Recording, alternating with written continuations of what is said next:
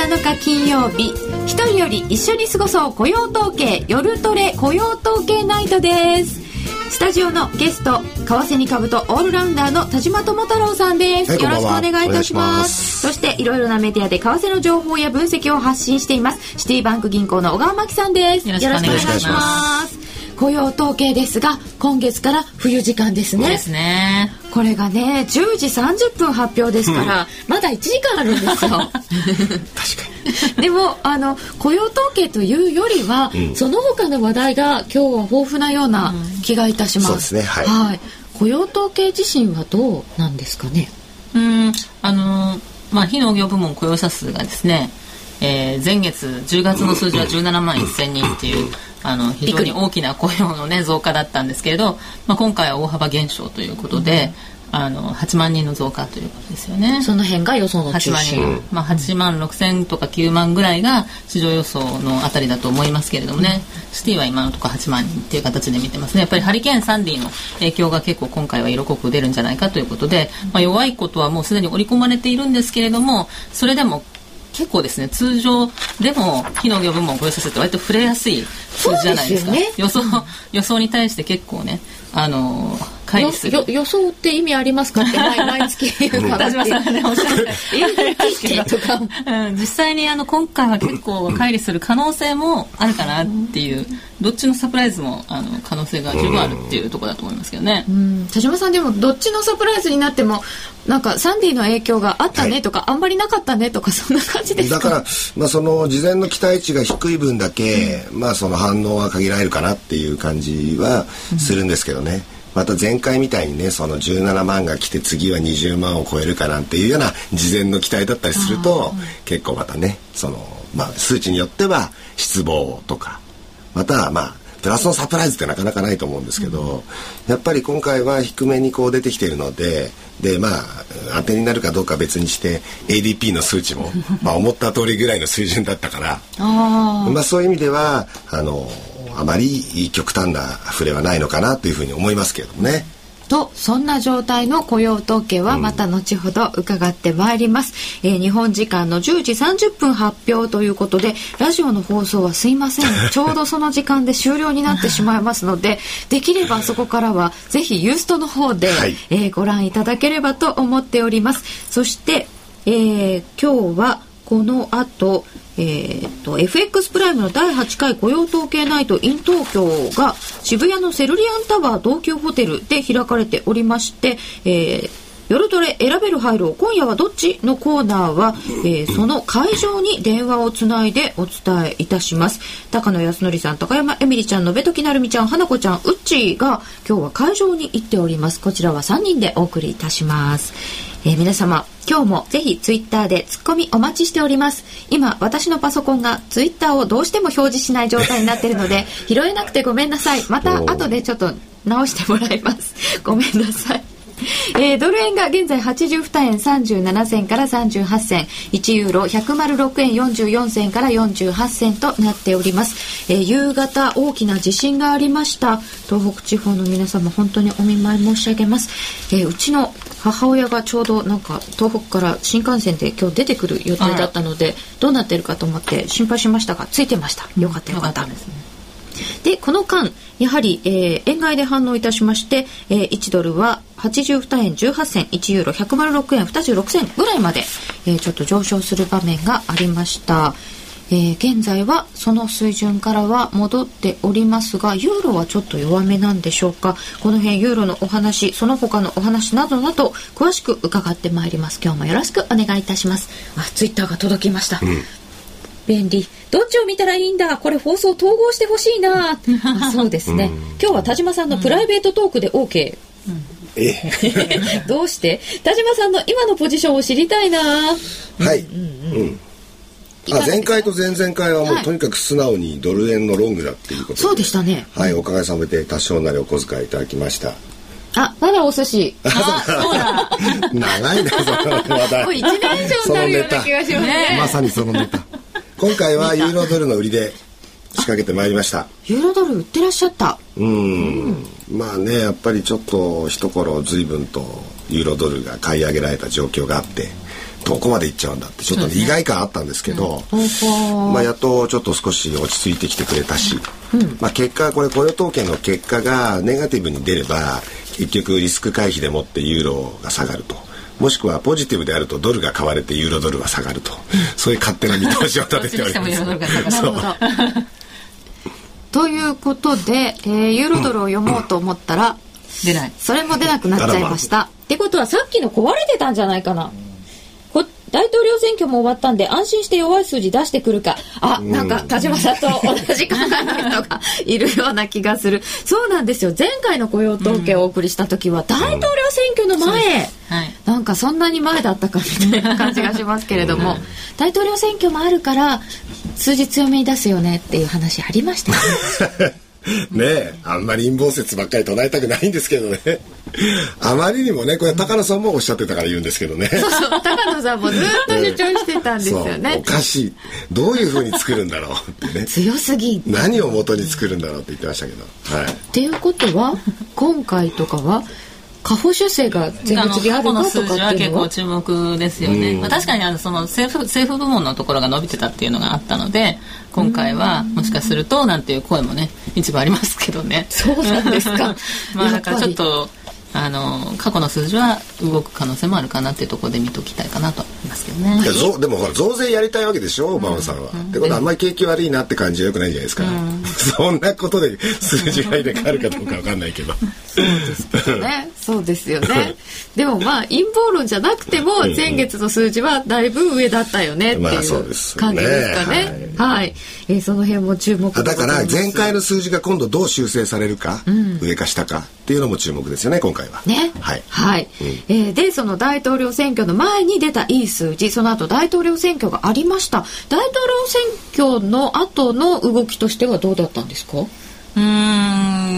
まあ、財政の崖の、ね、議論がまだあの続いている状況ですので、まあ、オバマさん、オバマさんでななったんですけれどもその後ね、うん、やっぱりその議会とのあの調整っていうのがかなり難航している状況ですよね。だそれでそれ自体はどちらかというと難航すればするほどあのドルドルにとっては下押し要因ということにはなりますけれども、うん、ただ一方でその日本サイドでね今度は安倍トレードなんていう あの言葉ができちゃうぐらい、えー、安倍さんの発言が結構インパクトをあの市場に与えてしまったもんですからそのそちらの話の方が目新しい話として受け止められて、うん、まあ、アメリカの選挙は選挙終わって財政の崖あるんだけれども目新しい話の方に今あの人々が飛びついているというような状況になっているというところでしょうね。選挙はあるの分かってましたし、うん、オバマさんになったのも、まあ、割と予想されてたことですし、ね。はい、崖はずっと前からあるって言われてたし、そう、ね。はい、そうすると、まあ、市場は目新しいテーマにドン。特に外人にとっては結構あのこういう話って面白いんですよね、うん、面白い。日本の政治とかあので誰も今まで多分為替やってる人興味持ってなかったと思うんですけれどアメリカの話ばっかりね QE はどうかとかそんなことだったんですがあのこういうふうにその日本のネタが注目されるしかもその選挙の争点にねその日本の金融政策とか、うん、あのいうのがなるっていうのは非常に珍しいことですし外人の方が今日本のネタを探ってるような状況じゃないでしょうかね、今。ということは、まあ、新しいネタとして、円がクローズアップされてる、ね、まあ相当安倍さんまあある意味派手にね 鼻息荒くですね、うん、最初の発言はすごかったですよね、まあ、だいぶトーンダウンはしてきてますけれども、うん、まあというかいい感じに整理されてきてるっていうところはあるかと思うけれどもでもやっぱりその伝統的なこれまでの手法が、まあ、その実験として何年も長い間続けてきてうまくいかなかったわけだからこのその今のデフレ状況を克服するためにはもはややはり相当程度ですね過去にもう例を見ないほどの大胆な打ち出し方をしなきゃいけないって言ってること自体はもうその通りだと思うんでね、でそういったところにこの国内ではまだまだちょっとこう消極的な向きもあるけど、保守的な部分もあるけど、まあ、外国海外勢っていうのは本当にもうなんか拍手喝采ですよね。あうん、いやなんか日本人の方がそんなこと言ってもできんですか？とかって、今までのことを覚えてるので思ってしまいますよね。ただその安倍さんがちょっと言っただけでね1円も介入もしてないのに、うん、23円相場上がるわけですから、うん、市場の期待に与えるインパクトというかね市場の期待に訴える政策っていうのが、やっぱりあの今求められてることっていうところなんだと思うんですよ、ね、どんなにね正論を振りかざしたってダメなんですよ。結局結果が全てだから、うん、だからドル円が例えば83円近辺まで戻ってきましたよと。そして何ですか日経平均株価はなんと9500円を超えますよと、うん、こういう状況を醸し出したのは他でもないわけですからね。で海外に目を向けても、結局その FOMC でね9月にそのバーナンキさんがえーまあ、今回 QE3 が決まったわけですけれども、無期限に無期限に住宅ローン担保証券を買うと言った。でそれから、えー、ユーロ圏ではドラギさんがドラギマジックって言われましたけど、うん、無制限に国債を買うと言ったと、うん、で無期限とか無制限とかねなんでそんなにみんな大盤振る舞い状況に あのなってるかというともう金利これ以上下げることができないわけですから、その量の話になってるわけで。そういう時っていうのはもうその市場の期待に働きかけて資産価格を上げるっていうねその株とかあの住宅価格が上がってそれでそれが個人商品あのつながっていくっていうような資産効果を狙ったような、あのバーナンキさんなんかもうはっきりおっしゃってるっていう、うん、それが実際にじゃあ効果なかったかっていうと効果出てきてるわけですから、うん、そうですよ。だからあの偽薬効果って言われるじゃないですかプラシーボってですね。あ偽薬、はい、うん、だから本当はあのもしかしたら飴玉かもしれないけどこれは気を利く薬だよって言って、うん、飲んだら本当に効いた気になっちゃって。治って本当に治っちゃう人もいるぐらいでねこれは。景気は気ですもんね。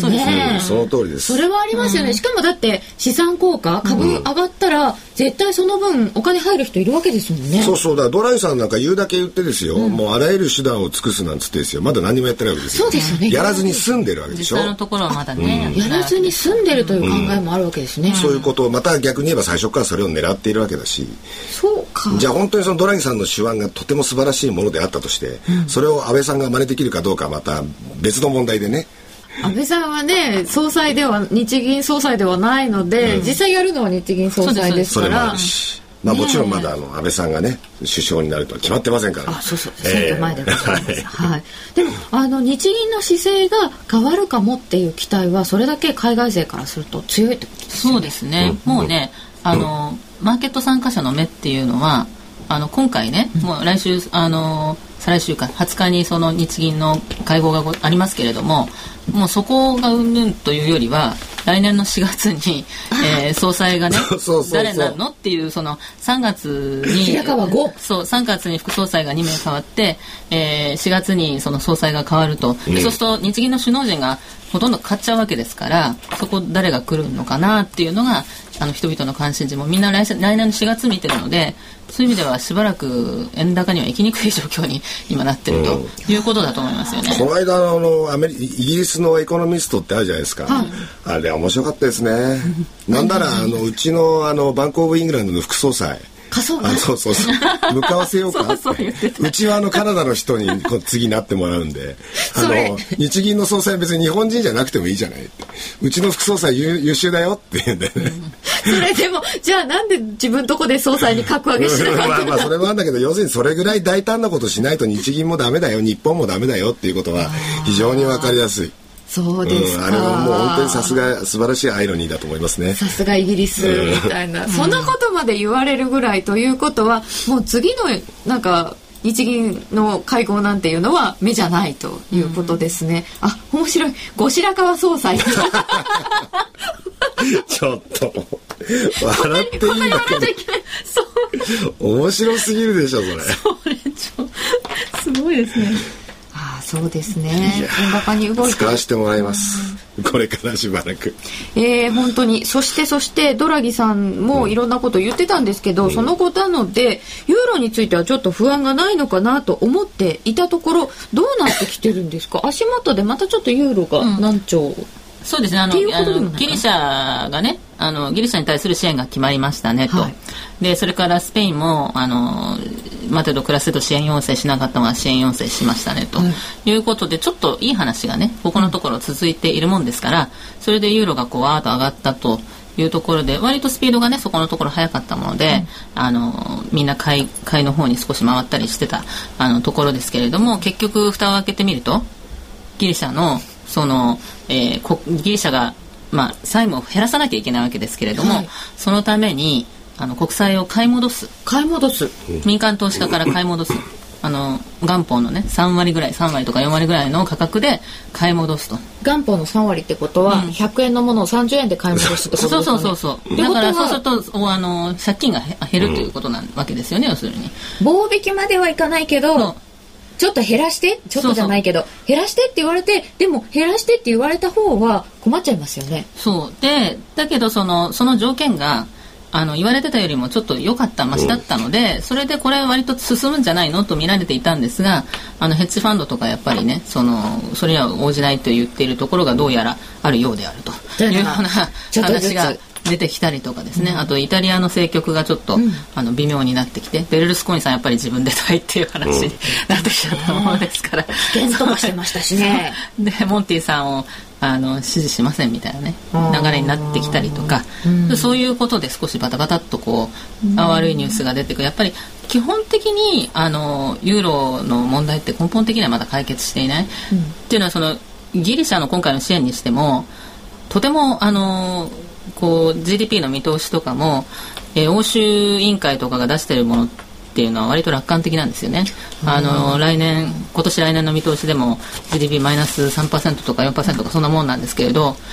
うちのあのシティのねこの見通しとかだとあのマイナスの7%台とかそういう見通しなんですねだからその楽観的な見通しに基づいてプランを立てて支援を決めても結局またお金が必要になる可能性が高いという話なんですよね。しかもなんか今日聞いた話ではギリシャの新聞がその支援を決定した時だかなんだか粘りがちって書いてあったっていう。なんか全然払う気はないんだなみたいな話が出てましたけれどもそんなこともあってでしょうか、えー、ユーロドルちょっとユーロ上がりすぎ違和感あったって田島さんおっしゃいましたけれども、まあ、ですね、うん、結局そのもうファンダメンタルズの部分に最終的には戻ってくるので、うん、あんだけそのどの国もですね緊縮緊縮でやってるのにその、まあ、経済成長そのものがですね高く出るわけはないし、で、まあ、出るわけはないとは言いながらそこそこかと思いきやですねここに来て一気に下方修正が続いているわけですよね。で昨日の ECB のドラギさんの、まあ、会見の中でもあったように来年の実質成長率がもともとプラスの0.5だと見なしていたものをですね、うん、見込んでいたものマイナスの0.3って、うん、これもマイナスの 0. プラスの0.5からマイナスの0.3って0.8%ポイントやっぱ大きいですよね。でもともと OECD はもう2012年も13年も2年連続でマイナス成長ですよとユーロ圏は。まあ、こういう見通しを、まあ、その11月の末あたりに発表していて本当かねなんて言ってたらやっぱりそういう感じで ECB も受け止めていて、うん、さらに今日は、まあ、かのドイツがですねまたそのドイツ連銀のそのサイドからやはり2013年の成長率プラスの1.6とみなしていたものをプラスの0.4、まあ、これもやっぱり下方修正の幅があまりにも大きくて、うん、じゃあ一番だそのなんて言いましょうかね心配されるのはドイツですらそういう状況だと、うん、フランスは大丈夫なのかっていう、これはただ単にそのどっかの格付け会社が格付けを引き下げたとかいうレベルの問題ではなくて、本当にこれはフランス2013年やっぱりそのある意味時限爆弾とまで一部言われてる部分まであって。本当にそのフランスが全体の状況環境もあるんでしょうけれども持ちこたえるのかどうかぐらいの話も出てきてるわけですよね。もう今まではなんかあの、ギリシャの債券持ってるからとか金融の問題で飛び火するって言ってましたけど、景気実態の問題でもう全般的にこう押し下げられちゃってる？そうですね、うん、だから南欧諸国の話だけみんな気にしてればまあ良かったというかその気にしてたわけですけれども、うん、それがその主要国の方にも、あの飛び火してきていて景気ドイツも悪くなってきてるしということでその格付けとかがね、主要国が今度変わってきてしまいますとその引き下げられるとその ESM とかでもお金をメインに出してるのは主要国なわけですよね。でそれ格付けに沿ってあの割合が決まっているわけなので、その ESM っていうそのあの IMF 欧州版 IMF ああいう基金とかのお金もこの足りないんじゃないのっていう話がいずれ出てこないとも限らない。助ける方がそれでは。助ける方がだんだん悪くなってきちゃう。でも結局そのユーロ圏一つでやっていこうという話なんであれば、うん。ユーロ共同債とかその、ね、財政統合とかっていう話になれば結局一つになっていくわけですよね。そうですね、うん、だから信用力もこなれてくれば いずれはあのね足して割るみたいな、うん、あの長い目で見ればそうそういう方向なんだとは思うんですけれどもね。そうなんですね、うん、そうか。通貨統合したってそういうことなのかな？えー、っとユーロ先ほどのドイツの、えー、成長率の引き下げなんかは夕方にありましたので、はい、そんなこともあるのでしょう。ユーロ円が106円の19銭23銭現在安ユーロ現在安近辺です、うん現在安っていう言い方します？これも、うん、ユーロドルは1.2902から04こちらもちょっとユーロ安方向に進みましたね。1.29ドルを一時割り込んでるでしょこれ。2896まで、ね、はい。この辺はどうですか？サポートがあったところ終わったとかそういう水準では。でも1.2900はやっぱりね、うん、一つの節目だしもう少し下に、はい、実はあの50%うんと押し？戻しの水準押しの水準か、はい、っていうのはこれは冷やしで見てみればわかるかと思うんですけど冷やしで。節目があるんですよね。えっ、ー、と7月の安値からそうですね。9月の高値ぐらいのとこですかね。2012年9月17日が一応1.317の高値でいい、うん、あそっからだ。ちょっとその後ですね半値ぐらいっていうと11月の安値から直近高値まで。あはいはい。で見ても、うん、見れば半値半値押しの水準なんだ。半値が1.8911ぐらい、うん、292あ1.2899とか。うんこんなぐらいです。ねはい、はい。まあ、節目がちょうど。1.29ドル割れぐらいのところにあるので、うん、一旦は意識するっていう状況だったと思うんですよね。うんちょっとそういったところも節目に来ると意外に何かあったりとかっていうのもありますけども。そうですね、でも今のところ世界的に目は円に向いてるんですよね。どっちかというと。と思います。やっぱもう選挙が16日に控えてますので、あのそこでしょうね。でそこが終わると、今度は財政の崖がクリスマスまでに回避できるかっていう流れになっていくということかなと年末のあたりは。えー、ポンドルも1.60付近ですね。オプションとかないんだろうか。うん、ESM の格付け大丈夫か？じゃあまた世界恐慌か？うーん、世界的に難しいということになってしまうのでしょうか。えーと、田島さん、ポジション、雇用統計待たずに利確できそう。うん、あ、いや、利確しちゃいました。ごめんなさい。しちゃいました。1.29割割ってくると思ってなかったんですけど。そうですよね。うん、とりあえず、はい、すいません。鹿内さん見てたらカレー食べたくなってきたって言ってえー、なんで？色？あ色。この間からしって言われてましたけど。はい。なかなか難しいですね、えー、さて、えー、そんなこんなで雇用統計が近づいてまいりましたが、まあ、まだ30分ありますけれども、えーと、今日のところは雇用統計ナイト、えー、みんなの外為の方ではどんな予想になっているか見てみますと、うん、11月の非農業部門雇用者数は10、えーと、8.5万人の増加という予想に、こちらではなっております、うん、そして失業率は7.9になってますね、うん、えっ、ー、と前回7.9で8.0ぐらいまで悪化というような予想も出ていたかと思います。今回は失業率はそんなに見られてないですか、うん、あの7.9で横ばいっていう見方ですよね、うん、今の予想は。まあ、あのもうすでに発表になった ISM 製造業の雇用指数とか、はい、非製造業の雇用指数あとはまあ直近の、まあ、新規失業権申請件数。まあこれもまあ見ていくとやっぱりちょっと強気には今回の数字は見れないなっていうところが当然ありますしあとは ADP が11.8万人ですか？これに対して今回の雇用統計が8万人とか8万5千人っていうのは、うん、うんまあ要するに政府部門を差し引いてるのかなというぐらいのニュアンスじゃないですかね。そうすると、まあ、ここまでの ADP などいろいろ見ると信用するとするとそんなによくはないよって今もう見てるということは、うん、ちょっと良くなくてもそんなに反応はない。うん、と思うんですよね。えー、さて外国勢はもうクリスマス休暇のこと考えてそうっていうのも頂いてますけれどもそろそろどうですか？時期的にいやでも休暇の前にやっぱりもうとにかく休暇があるからこそ財政の崖の問題つまりはね財政協議の進展っていうのがもうそろそろ本格的にその煮詰まっていかないとやっぱりまずいわけだしだから雇用統計云々もあるけどやっぱりでそっちはどうなんだいっていうのが市場の今の最大の関心事でしょうね。だから毎日毎日そのまあその共和党の誰かさんとか民主党の誰かさんがこういったああいったでもある意味上下へと、まあ、特にドル円あたりがですね言ってましたね。振らされるっていう状況の中ですからね。もう他の要素っていうのはどっちかっていうとやっぱりその反応が薄いっていう感じになっちゃいますよね。でもこの崖も、まあ、あのお多くの方の予想がある程度は回避するでしょうっていうことで、満額回答はないみたいな話になってますよね。そうですね、あのまあどこをあの削るかあの延長するのかっていう話ですけれども、はい。あのオバマさんはあの国民皆保険というのを肝入りで決めているわけですからあのそこのための、まあ、増税っていうのはできれば譲りたいっていうのが本音のところなのかなとは思うんですよね。だからあのオバマケアって呼ばれますけれどもそこの部分の増税はちょこっとありますし、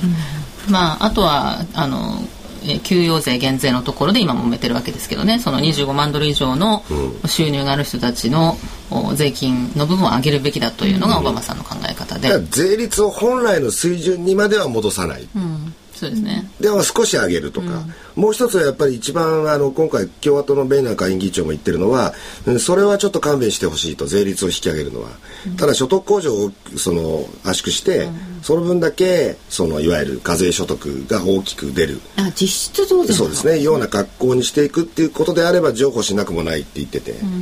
でそれに対してオバマさんはいやいやそんなんじゃバランスにまだ書いていると。いうふうに言ってますけどこれは多分表向きで、結局お互い選挙戦戦ってあんだけ言ったのにそんな簡単に折れんのかよっていう言われますよね。言われますから、でもギリギリまで、まあ、今回日程としては21日までって言われてますけどギリギリまで粘って粘って戦ったよ。選挙民の皆さん、でもやはりアメリカの明日を考えたらこういうまあ落としどころがいいという話になったんだよっていうね、理解してちょうだいっていうまあだから土壇場まではもうもつれた感じでこう言ってまああのとりあえずそれぞれの民主共和それぞれの支持層がまあそれならしゃあめってしゃあめってで数数字をちょっとずつ重宝して、まあ、あるところで落としどころをつけましょう、っていうのが政治手法でしょ。政治手法、とそんのなすんなり合意しちゃったらねそうですどっちかがどっちかどっちかの支持層に怒られちゃう。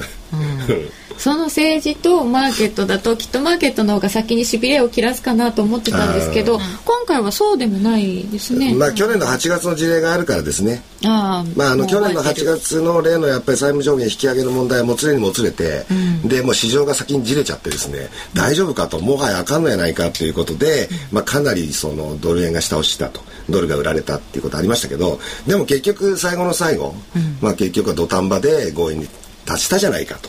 いろいろ条件はついたけれども。はであの時のこともあるし今回もどうせそういうことだろうっていう、まあ、いうふうに市場見てんじゃないですかね。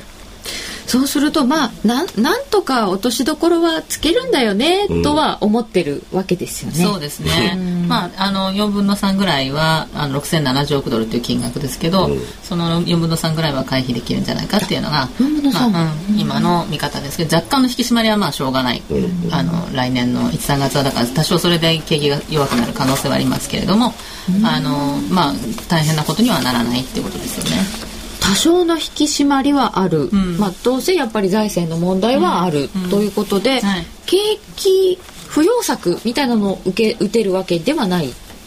状態ですよね、アメリカはそうですね。アメリカもそこは積極的にはばあのどんどん出すっていうあのわけにはいかないと思うんですけれども、でもやっぱりあのその崖下に突き落とされるかもしれないっていう前提と比較すれば、そのまあその何らかの格好で合意していくっていうことははるかにまあその上を見上げられるっていうことからすると、特にやっぱり手元にその余剰資金を持て余してでも動くに動けないアメリカの企業経営者の経営戦略が一気に前向きに変わっていくっていうよりも我先にこれは競争ですよね。競争するからに設備投資であるとか、もしくは雇用であるとか、こういったものに動き出すっていうそのタイミングが今まさに近づいてるっていうふうに私は考えますけどね。確かに企業はお金持っててなんかあの、配当課税が増えちゃうかもしれないっていうので、3期分もなんか前倒しで配当しちゃうとことか出てますよね。設備投資も結局何年も先まで見てって決められなかったんですよ、ちょっとあの控えてあのいますよね。だからそういう動きがあったので、あの企業の方もちょっと設備投資控えるような動きがもう経済指標なんかにもあの出てましたから。まあ、反動が出てくる可能性はありますよね。その先行きが見通せる状況になるというのがやっぱり、あの大きなことだと思うんですよ、ね、多少は税金上がるかもしれないけど、うん、こんぐらいなんだねっていうのが見うん、見えれば、はいうん、動いてくる可能性はあるいやこれはもう景色は一変すると僕は思うな。あそうするとそれは景気を支えてくるわけですね、うんはい、そのねマインドのところで先ほどの話じゃないですけれども、うん、まあ出てくるかもしれないですけれどこれまで基本的にその住宅がもうどんどん上がってきてたと、うん、で消費もそこそこに伸びてきていたと。いう状況の中ででもやっぱりね製造業生産とかもしくは雇用の問題についてはもうご承知の通りなかなか改善してこないよねっていうのはそれはもう当たり前のことでこれは企業経営者の経営姿勢の問題ですからでも経営者だって動くに動けなかった状況があってそこから時離れた放たれた時これは住宅もそこそこ良くなってきた消費も良くなってきた生産設備投資もしくは雇用の問題も解放に向かってるっていうのはこれはもう年明け楽しみだと私は思いますけどね。そうですか、うん、それはなかなかうんいいな。えー、あ？財政の崖は財政の壁程度に過ぎない、うん、バイ小川さん。あれ。それからえっ、ー、とうん勝ち組はもうクリスマス休暇でしょう。負け組が無茶をやる季節。あれ？そっかそういうのもあるのか、えー、今年はみんなお休みしないで相場に注目ですか？ああそうですね。言われますよね。なんか負けてると最後までやる。これあんまり言いたくないけど田島さんスーツ似合う。なんでなんであんまり言いたくないけどって意味がよく。さて、えー、今日のところは雇用統計を控えているわけですがドル円は現在82円30銭31銭、えー、ユーロ円が106円19、えー、106円の1923でユーロドルが1.290204 1.29のあたりとなっております。さて安心と信頼の FX 取引なら FX プライム。FX プライムでは10月26日より米ドル円を含む7通貨ペアの通常スプレッドをさらに縮小いたしました。原則固定でドル円は0.5銭ユーロ円0.9銭ポンド円1.8銭などよりトレードのしやすい環境を皆さんにご提供しておりますこの機会にぜひぜひ FX プライムのサービスを実感してみてください。詳しくは FX プライムと検索してください。FX プライム株式会社は関東財務局長金賞第259号の金融商品取引業者です。外国為替保証金取引は元本あるいは利益を保証した金融商品ではありません。為替変動、金利変動等のリスクにより、投資金額以上の損失が生じる恐れがあります。投資及び売買に関するすべての決定は、契約締結前交付書面をよくご理解いただいた上で、利用者ご自身の判断でしていただきますようお願いいたします。本沢誠の H セオリーがズバリ占う月間 H セオリー投資12月号2013年スタート H セオリー厳選。ズバリ有望銘柄商品はこれだわ。CD およそ60分で12月13日発売。本沢誠の月間 H セオリー投資12月号。お値段は7350円。送料は500円です。お申し込みお問い合わせは03-3583-8300ラジオ日経事業部までどうぞ。名機と呼ばれるあのロングセラーラジオ、ソニーの EX5 が装いも新たに再登場。高級感あふれる大型ボディに大音量スピーカーを搭載。AM、FM も受信可能です。卓上型ラジオ EX5 Mark II。AC アダプター付きで税込み1万8000円。お申し込みお問い合わせは03-3583-8300 3583-8300ラジオ日経事業部まで。さて、えー、現在、ユーロドルは1.2902から04となっております。えー、1.29のあたりです。このあたり、えー、ユーロドルに注目したのは田島さんユーロちょっと買われすぎかなっていう判断以外は何かありましたか？ユーロドルでポジション持とうかなっていうのは。ユーロドルの売りってことですよね、はい、もちろんやっぱり割高感があったっていうこととやっぱりもうここに来てファンダメンタルズに注目され始めてるっていうことで、うん、もうそれは非常に厳しいっていうことが分かっていたわけですから。ユーロは、うん、その問題ともう一つはやっぱりじゃあこれはユーロ高なのかドル安なのかっていう部分で、うん、まあ確かにドルは変わりにくい状況が続いているし、はい、まあ続いてきた。でもまあそれに対してじゃあ積極的にユーロを買い上げるっていうスタンスでももちろんないだろうと。いう感覚ですよね。うん、ドル側の問題としては、まあ、この後 FOMC もあるわけですけど、はい、どうなんですか？あんまり、まあね、あの、日本のネタがあまりにも フォーカスされちゃっているもんですから、ただ、あの、話題になってないようでいて、実はですね、その FOMC で今回 QE4。うん、4ですか ?4 が 決まるんじゃないかっていう話に今ちょっとなってますよね。なってますか、うん、というのは、あの、ツイストオペレーションってね、その国債の、あの、期限の短いところを売って、長いところをあの買うという、まあ、いわゆる乗り換えっていうのをやってるわけなんですけど、今、FRB はね。で、このツイストオペレーションが、あの終わってしまいますからそうすると長期金利を低く抑えるための政策として、えー、新たに国債を買うと。長期金利をそのまま買い入れる、うん、もうなんか短いの売るものがないそうですよね、うん、そうですね。だからまあ新たに、えー、来年からまた買いましょうっていう話に、うん、なるんではないかと。なので、えー、住宅ローン担保証券を今月々400億ドルずつ買うことがもう9月から決まって買ってるわけですけれども、おそれに加えて国債を買うっていうえー、ことですよね。うん、そうするとさらに緩和拡大緩和拡大するということですね。はい。だそのインパクトと結局まあ場合に場合によって政権交代した場合によって日本がこれから進めていく、うんうん、その金融緩和のインパクト、まあそれは後先になりますけど、でもどっちかっていうとバランスの中ではやっぱり日本の日銀のまあ場合によっては変化動き方の大きな変化っていうものに対しての関心も非常に強いんでね。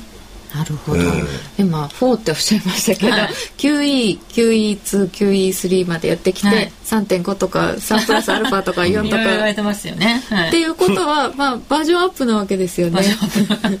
まあでもツイストオペレーションやってきてそれが期限を迎えてそれに対しての大対策っていうんですか、はい、ある意味では。そういう部分っていうのはもう当然だって分かっていたことです、それで、期限が来るってことも分かっていて何らかの代替策が捉えるってことも分かっていてそれをどう呼ぶかだけの後は話なわけですから。あそうか。それに対して日本は、うん、あの今までもずっと低金利政策とか量的緩和とかやってるっちゃやってるんでしょうけど、はい、実効性がなかったって、まあ、言われちゃってもしょうがない感じになってるので、まあ新たにっていう感じなんでしょうね。そうですね。でやっと初めて無制限の金融緩和とかいう言葉を、ね、あの使ってみたり、はい、まあケースによっては外債購入であるとか、はい、あとはまあマイナス金利の導入であるとか、はい、あと一番大きいのはよしあしは別にしてそのインフレターゲット、インフレ目標政策っていうものを進めていこうっていうような方向性っていうものが出てきている。でこれは良し悪しの問題ではなくておそういう方向に大胆に動くんかいという市場の期待っていうのは相当に盛り上がっていて意外と持続性がありますよね。2月の時もゴールだけであれだけ盛り上がったんですよね。そうですね。まあそれが結局ね緩和が続かなかったので、バレンタイン緩和なんてね言われて盛り上がりましたけれども、結局それがその元に戻っちゃう。すぐそのアメリカが強力な緩和をやってますので、すぐそのドル売り円買いの方に、まあ、ポジションも傾いてしまったりとかっていう流れになるんですけど今回はもうあの与野党こぞってですね あの 政党に関係なくもうインフレターゲットあの民主党さんは公約には書いてはいないんですけれどもただあの今までそっちの方向で言ってたわけですからあのどこもやっぱりどの政党か関わらずですねその日銀の大胆な緩和あの金融金融緩和とそれからインフレターゲット、うん、で円高是正デフレ脱却っていうのがそのどこの政党も最重要課題に来てるっていうのは、まああのなかなかねない状況ということでやっぱりそれだけその、うん、そう世界的に注目を浴びてもおかしくないかなというところだと思いますかね。やっぱりそうすると日本側円サイドの自由の方が大きそうですね。そうですね。うん、それは間違いない。とやっぱり選挙までは動きにくいですかね。うん。選挙が終わっても終わったからすぐってもんじゃないですよね。うん、そうですね。あのお選挙終わって、えーでその結果によってというところですけどやっぱりご祝儀相場相場じゃないですけれど、今後の緩和に期待してというところで若干円安にあの行く可能性はあると思いますが、まあ、そこでまた財政の崖議論というところがあのクローズアップされていって、まあ、その辺は行ったり来たりっていう感じになるんでしょうね年末にかけては。そういう時期なんですね。まああと1週間というか選挙まではとりあえず結果がわからないわけですからいろんな予測はありますけどね結果をちゃんと見見定めてからそこから一旦ちょっと走るかなと。まあいう感じでもしその例えば今言われて優勢と言われている自民党が政権を握るようなことになればやはりそこにご主義乗っかりますよね。ご祝儀もあるかも。えーで、現在はドル円が82円の20銭台なのですが、ドル円の水準としてはどんな風にご覧になってますか？水準ですか、見通し？見通し、水準。もし、これがそういう方向だとすると、そういう方向だとするとですね。はい。これ、まだ、80あのなんですよ。本当はまあ来年ねあの90円とか95円とか言いたいところではあるんですけれども個人的にはまだちょっとそこまではいかないかなと思ってましてあのというのはまあ忘れかけている話ではありますが、はい。あの先ほど QE4 というあの言ったようにアメリカはどんどん強力な緩和をしていると、で長期金利はやっぱり上がりにくいですよねなかなか。でそうすると日米の金利差というのがバッとこうひれ開きにくいという環境にあって、あのまあ、そういう状況の中では、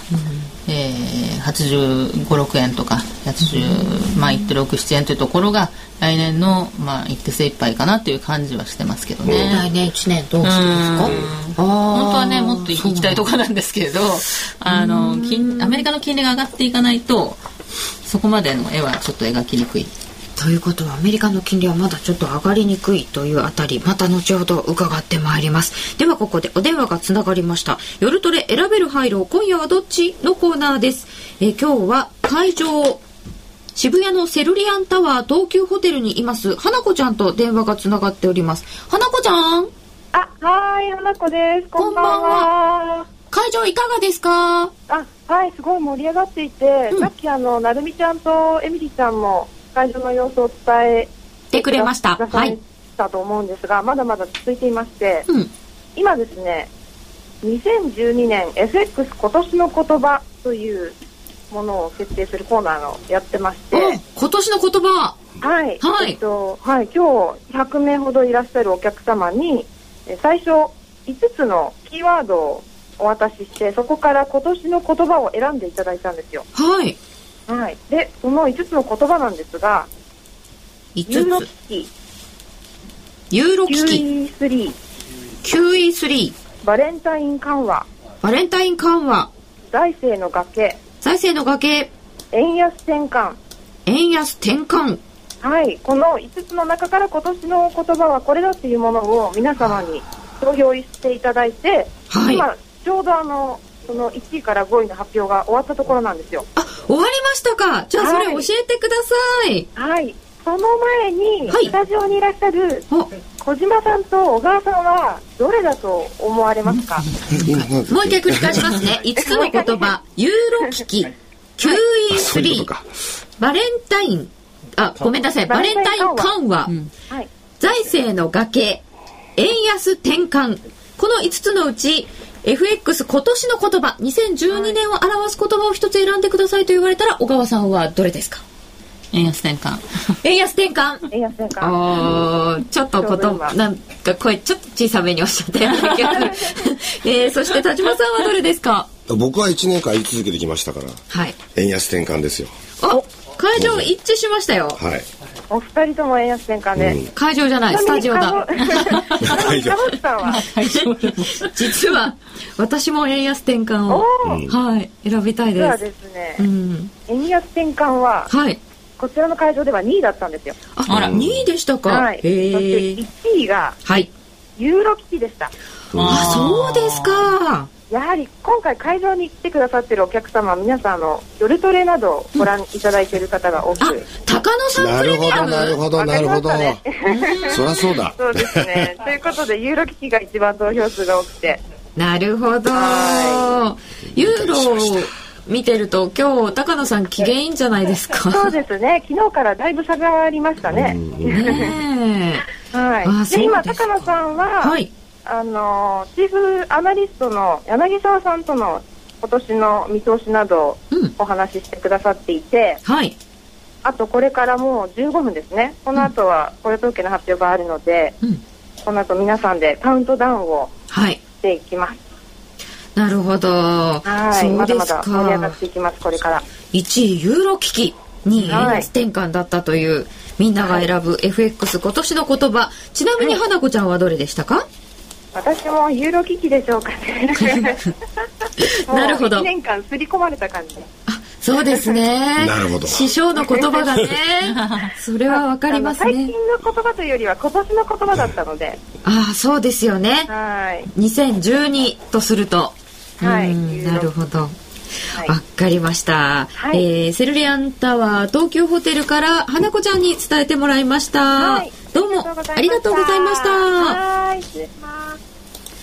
生まれ変わった FX プライムのバイナリーオプション選べるハイローお試しいただけましたか？新しい選べるハイローの特徴は3つ。その1、最短5分後の円安、円高を予想するだけ。その2、100円から取引可能でリスクは投資金額に限定。その3、最大ペイアウト倍率は1.8倍。取引チャンスは1日に229回。新しい選べるハイローであなたの投資ライフをもっと楽しく。FX プライム株式会社は関東財務局長金賞第259号の金融商品取引業者です。選べる配慮は元本あるいは利益を保証した金融商品ではありません。為替変動、金利変動等のリスクにより投資金額と同等の損失が生じる恐れがあります。投資及び売買に関するすべての決定は契約締結前交付書面をよくご理解いただいた上で利用者ご自身の判断でしていただきますようお願いいたします。株の大御所植木康夫が期待の13年に向けて長年の研究成果を披露する DVD2013 年この上昇銘柄に乗れ。全体相場有望上昇期待銘柄をズバリ見通すは12月10日発売。DVD およそ60分。お値段は8400円。送料は500円です。お申し込みお問い合わせは03-3583-8300ラジオ日経事業部までどうぞ。和島秀樹のウィークエンドストックでは好評につき新規登録キャンペーンを引き続き実施中。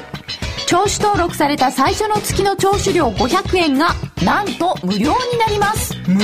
料？ほ本当に？試しに聞いてみたいなと思っているあなたぜひこの機会をご活用ください。和島秀樹のウィークエンドストック登録1ヶ月目無料キャンペーンの詳細はラジオ日経のウェブサイトをご覧ください。当たったら褒めてね夜トレ雇用統計の夜お送りしております。ドル円は現在82円27銭から28銭。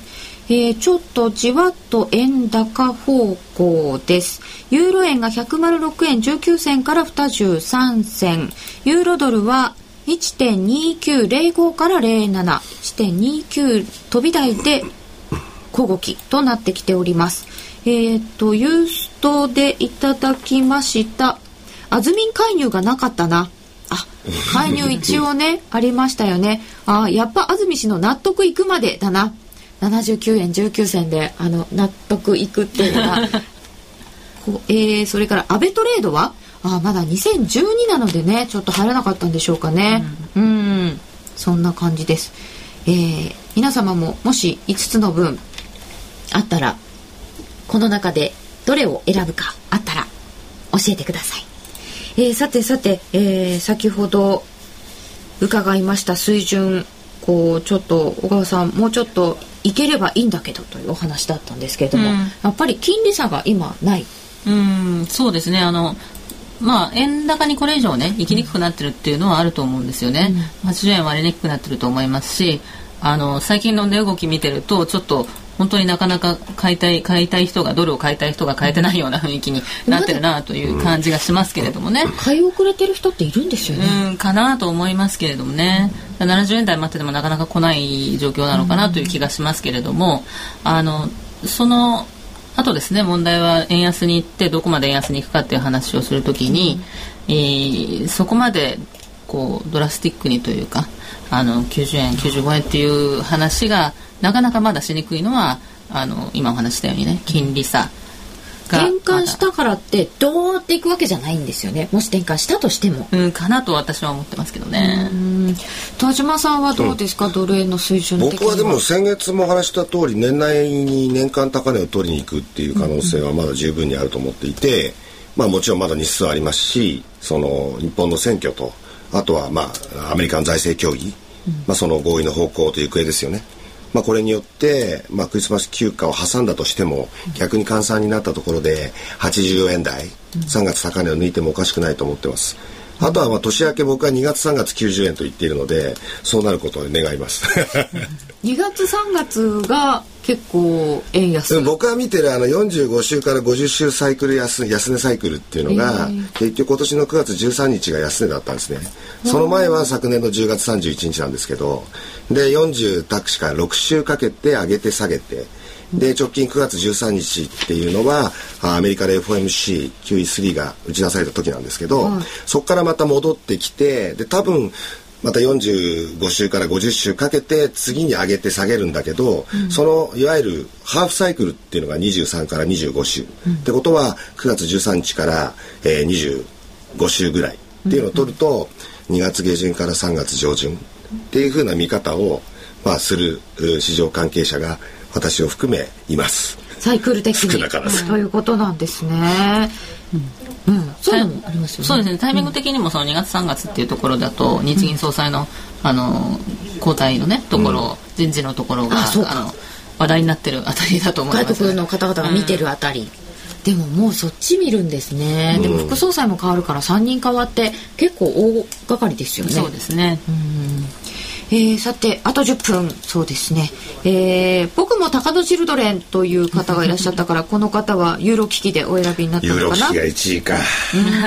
でもそうなんですよね。あのこれ大事なことなんですけど、はい。結局ユーロドルだけを例えば見てもですね、その2011年の5月に1.4939っていう高値があって、そこからどんだけ下げてきたか。まあこれは2012年今年の7月のあのドラギ発言の前まで、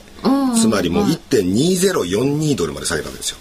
これっていうのは結局ユーロを売ったらどんだけ儲かったかって話なわけです。本当ですね儲かってますよね、でそこからドラギ発言ありました。あらゆる手段を尽くします、そしてその後にまあ本当にバズーカ法と言われるような政策が出てきたりとかって。でまあ債券市場も落ち着きました、でユーロって今どういうことになってるかっていうと買うに買えないし、ファンダメンタルズが悪い。でも売るに売れない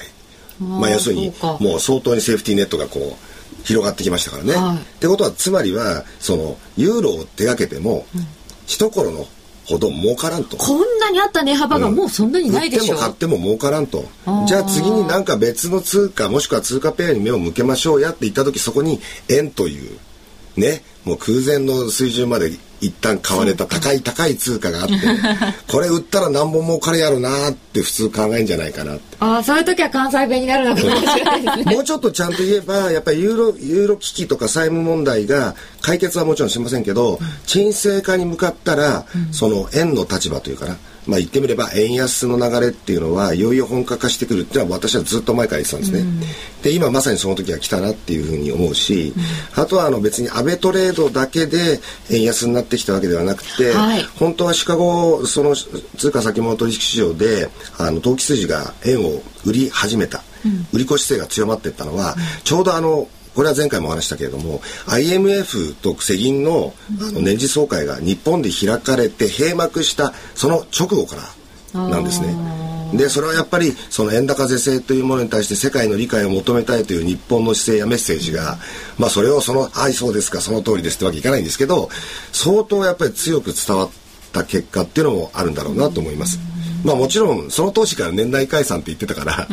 いいずれは解散でもってでいずれは結局安倍さんの主張などがこうクローズアップされるんだろうなっていう動きもありました。いろんなことが重なってうわっと円安に向かっていった。っていうことでしょうね。お母さんからもこうその円売りの材料としてあのやっぱり実需のところがそんなに、えー円高になるはい。力を持ってない、あそうですね。と輸入するエネルギーもあるっていう話をずっと伺ってるんですよね。はいはいなのであの経済の構造的には、あのもう円高圧力はかなりなくなってきていると、お金ドルが入ってきてそれを延転するっていう動きがかなりあの減ってきているわけですからそれだけでも円安要因ではあると。で、まあ、政策面ではね今かなり大きな転換点を迎えているというところでその日本サイドのストーリーから見ればあまあもっとすでに円安に行ってても全然おかしくないっていう状況ではあるんですよね、日本の財政の不安とか、まあ、いろいろありますけれども。あの日本サイドのストーリーはもう本当に円安ですけれども、まあ、あとはアメリカの強力な緩和がどのくらいドルの上値を抑えていくかっていうところに尽きると思うんですね。でそれを見方は人によってはもうもう90円とかっていうところを見てるだろうだろうし、まあ、私みたいに少し低めに言ってる人もいるかもしれませんし、まあ、両方の為替って両方のねあのあの見るわけですから。アメリカサイドの材料も見てその辺がどのぐらいの水準っていうのは決まるということですかね。まあ、あとはねテクニカル分析家から言わせると、はい、ついにこの11月の月足ローソクがですね、うん、31か月移動平均線を上抜けたんですね。31か月はい31か月移動平均線っていうのを月足チャートでもって描いていただくと、はい、前回このような同じようなことが起きたのは2005年の6月なんですよ。うん、それ以来なんですよ。であの2005年っていうのはつまり101円65銭から2年半後の124円にドル円が上昇していった時。そのスタートになった時なんですよね、僕はあの時の状況をね今回は彷彿とするんですよね。31か月線をローソク足の実体部分が上抜けたって。これは本当に大きな変化ですそうなんですね、えー、月足で見られる方は月足でぜひご覧いただければ。ご覧になってみてください、えー、ユーストでいただいております「ビリーブミーがなかった、うん、そうだ、ね、なるほど、うん、あそうそう。ユーロ危機その前の年な気がする、うん、関西弁をしゃべる青い目をしたがヘッジファンドたち、そういえば最近イタリア株だけが妙に弱い。あそうなんですか、気持ち的には円安に動いてほしいです。ああ上がる方向はゆっくりだよね。うん、うん、そうですね。アメリカの問題は財政の崖以外にもありそう。ね、その辺どうなんでしょうかね。アメリカの問題、日本の問題、えー、ドル円が現在82円28銭29銭1ユーロ106円21銭25銭となっております。えー、ミンタメでは非農業部門雇用者数11月分は8万5千人の増加というのが予想。失業率7.9%という予想になっております。まもなく発表になります。雇用統計。今のところはまあサンディの影響がちょっと読みにくいという話も出ておりますがそんなに動きなさそうですかね。どうでしょうね。そうこれだけは 見てみないとわからない、まあ、8万車あたりに収まってくるとね、うん、いいですけど。そうですね、うん、で今回のものがその後の流れを大きく変えるっていう感じではない、うん、だから結局そのあのそういう数字がねあの、特殊な要因が出てるからっていうのは分かってる話ですからね。はい、はい、えー、さてラジオ日経の公開放送が14日金曜日夜の8時30分から行われます。東京赤坂のラジオ日経にて今年最後の公開放送イベントです。今回はハーフハーフのクリスマスパーティーと題して高山エミリちゃん、延時なるみちゃんのバイナリーユニットハーフハーフがリスナーの皆さんをスペシャルにおもてなしいたします。高野さんのミニセミナーもあります。今回は抽選で40名様をご招待。申し込みフォームは夜トレ番組ホームページの記事をご参照ください。ハーフハーフに言ってほしいセリフ、公序良俗に反しないトレードに元気が出るようなセリフもお待ちしております。ラジオ日経雇用統計ナイト雇用統計の発表まもなくとなりますがラジオをお聞きの方とはここでお別れです。この後雇用統計の発表はぜひユーストリームでお楽しみください。えここまでスタジオゲストは田島智太郎さん小川真紀さんです。この後はユーストリームでお楽しみください。